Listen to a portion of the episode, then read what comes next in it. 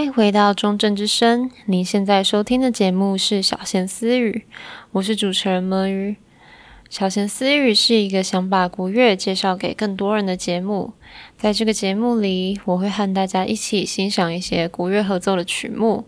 分享一些和国乐相关的故事，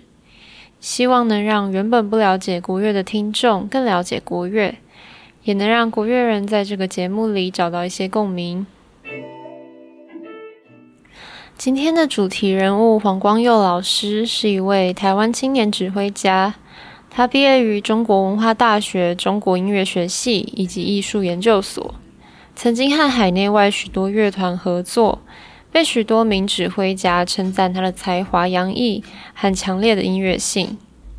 黄光佑老师负责制作指挥的专辑，也多次入围传统暨艺术音乐类金曲奖。黄光佑老师在国小时加入国乐团，本来是对二胡有兴趣。但因为当时成员额满了，所以就转而学习大提琴。就读台北市成功高中时，他有机会再度加入国乐社团，也在这个时候改学笛子。在这个阶段，他还参与校外的国乐团，并下定决心往科班的方向发展。我觉得不是从小专攻国乐的人，能够这样在大学考进国乐系，真的是非常不容易。如果是我的话，就会一方面要担心自己的程度和其他考生有落差，一方面黄老师的家里有点像是书香世家，父母是老师，自己成绩也很不错。刚刚提到老师就读的成功高中，就是台北的明星学校之一。那要在家人和同侪大多都走的是比较学术路线的情况下，背负这份压力去选择另一条路，也需要非常大的勇气。黄光佑老师创办的乐团包括金门国乐团、中华国乐团、台北簪音国乐团、城北国乐团，同时在多个国乐团担任团长或是艺术总监。除此之外呢，还在许多学校担任指挥老师。去年也刚接任台南市民族管弦乐团的团长与指挥，真的是在国乐倾注相当多心力的一位老师。那今天节目会比较着重介绍的是老师在金门的耕耘。接下来我们就来听听金门国乐团的故事。两千年的时候，金门金城国中的王金国老师邀请当时还是研究生的黄光佑老师，还有其他老师一起跨海来到金门，带领学校国乐社的夏令营。之后，王老师说服校长培育国乐团，还找到中广国乐团将旧乐器送给他们。那后来，王金国老师很欣赏黄光佑老师带团的风格，就正式邀请黄光佑老师来到金门带团。那接着，金门在各级学校都陆续成立国乐团，最后在二零零六年成立了金门国乐团，成员就由金门的这些学生组成。乐团刚成立时，经济还不稳定。黄光佑老师为了省钱，干脆把户籍迁到金门，因为本地人机票可以打七折。这时候乐团的师资也很缺乏，没有分组老师分别去带领吹管组、弹拨组、擦弦组、低音组、打击组，这样子五个组别，那都是学长姐教学弟妹。但是乐团营运到现在，已经有十位左右的固定师资。那其中就有几位是金门国乐团出身的老师，在学成之后再回来服务家乡。未来黄老师和金门国乐团还期望能在金门成立一个职业乐团，继续来提升金门的国乐水准。二零零二年，黄光佑老师开始带着金门的学生来台湾参加全国学生音乐比赛。起初成绩并不是很亮眼，但三年后，金门的队伍已经可以在比赛中拿到优等。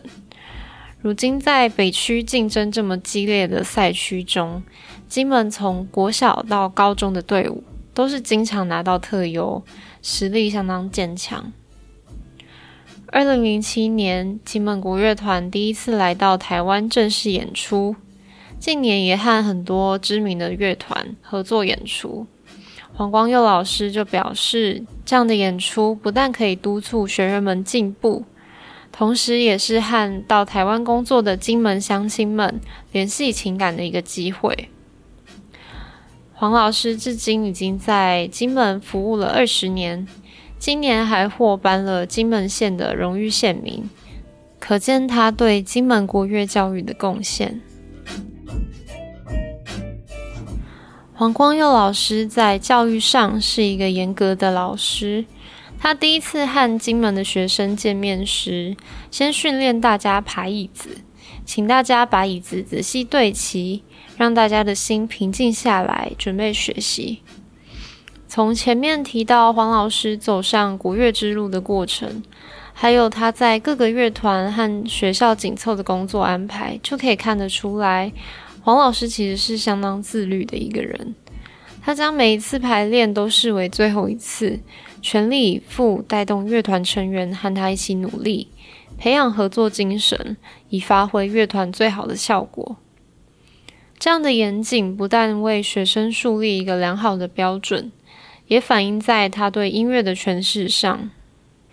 那接下来，我们先来听听金门国乐团二零二零年演出，由黄光佑老师指挥的《风狮爷传奇》。下一段再和大家继续介绍这首曲子背后的故事。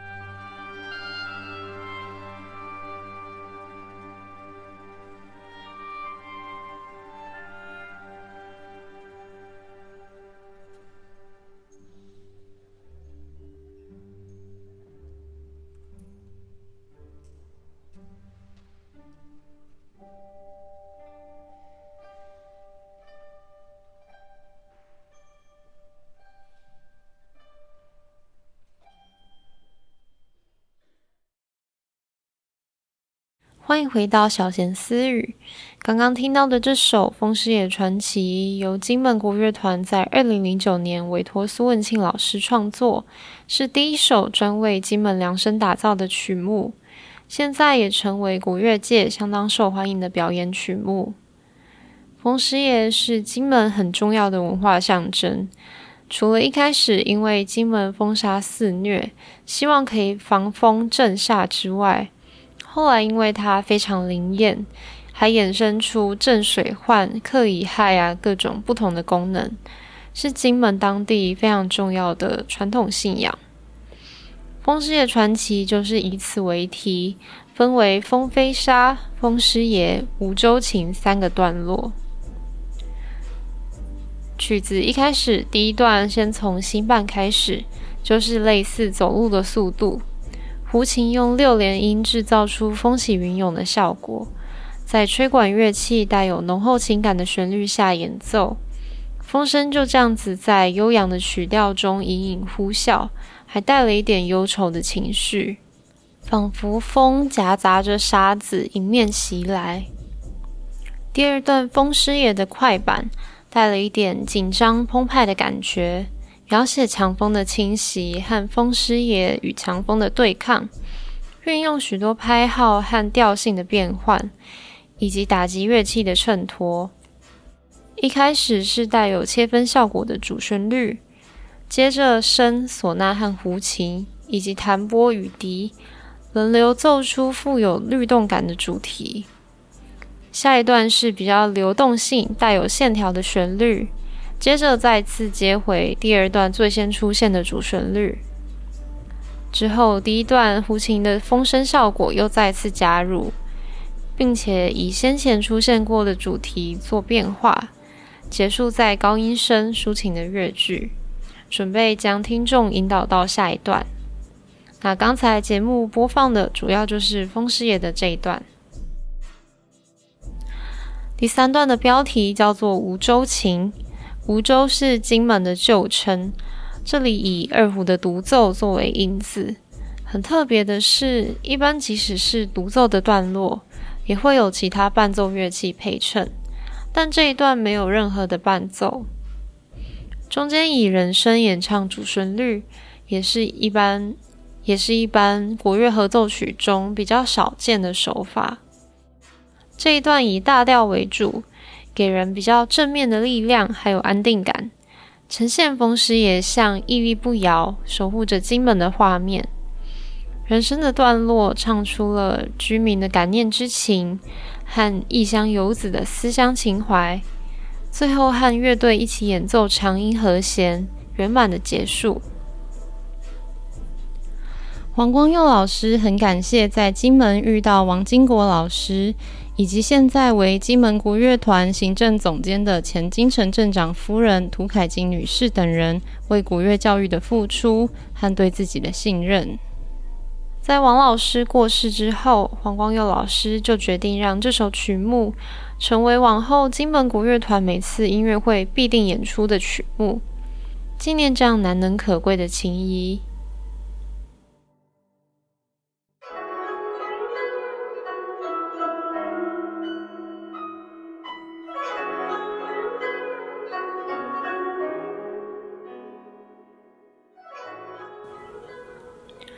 下一段要进入我们的乐器小教室。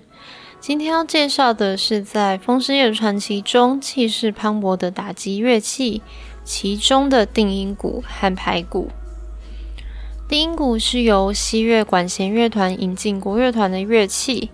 外观是一个半球体的形状，有点像漏斗。鼓身呢是以铜来制作的，鼓皮则是兽皮或是塑胶制皮。低音鼓可以演奏固定音高，乐团中常用的低音鼓是一组四个或是一组五个，依序是不一样的大小，各自对应到不同的音高。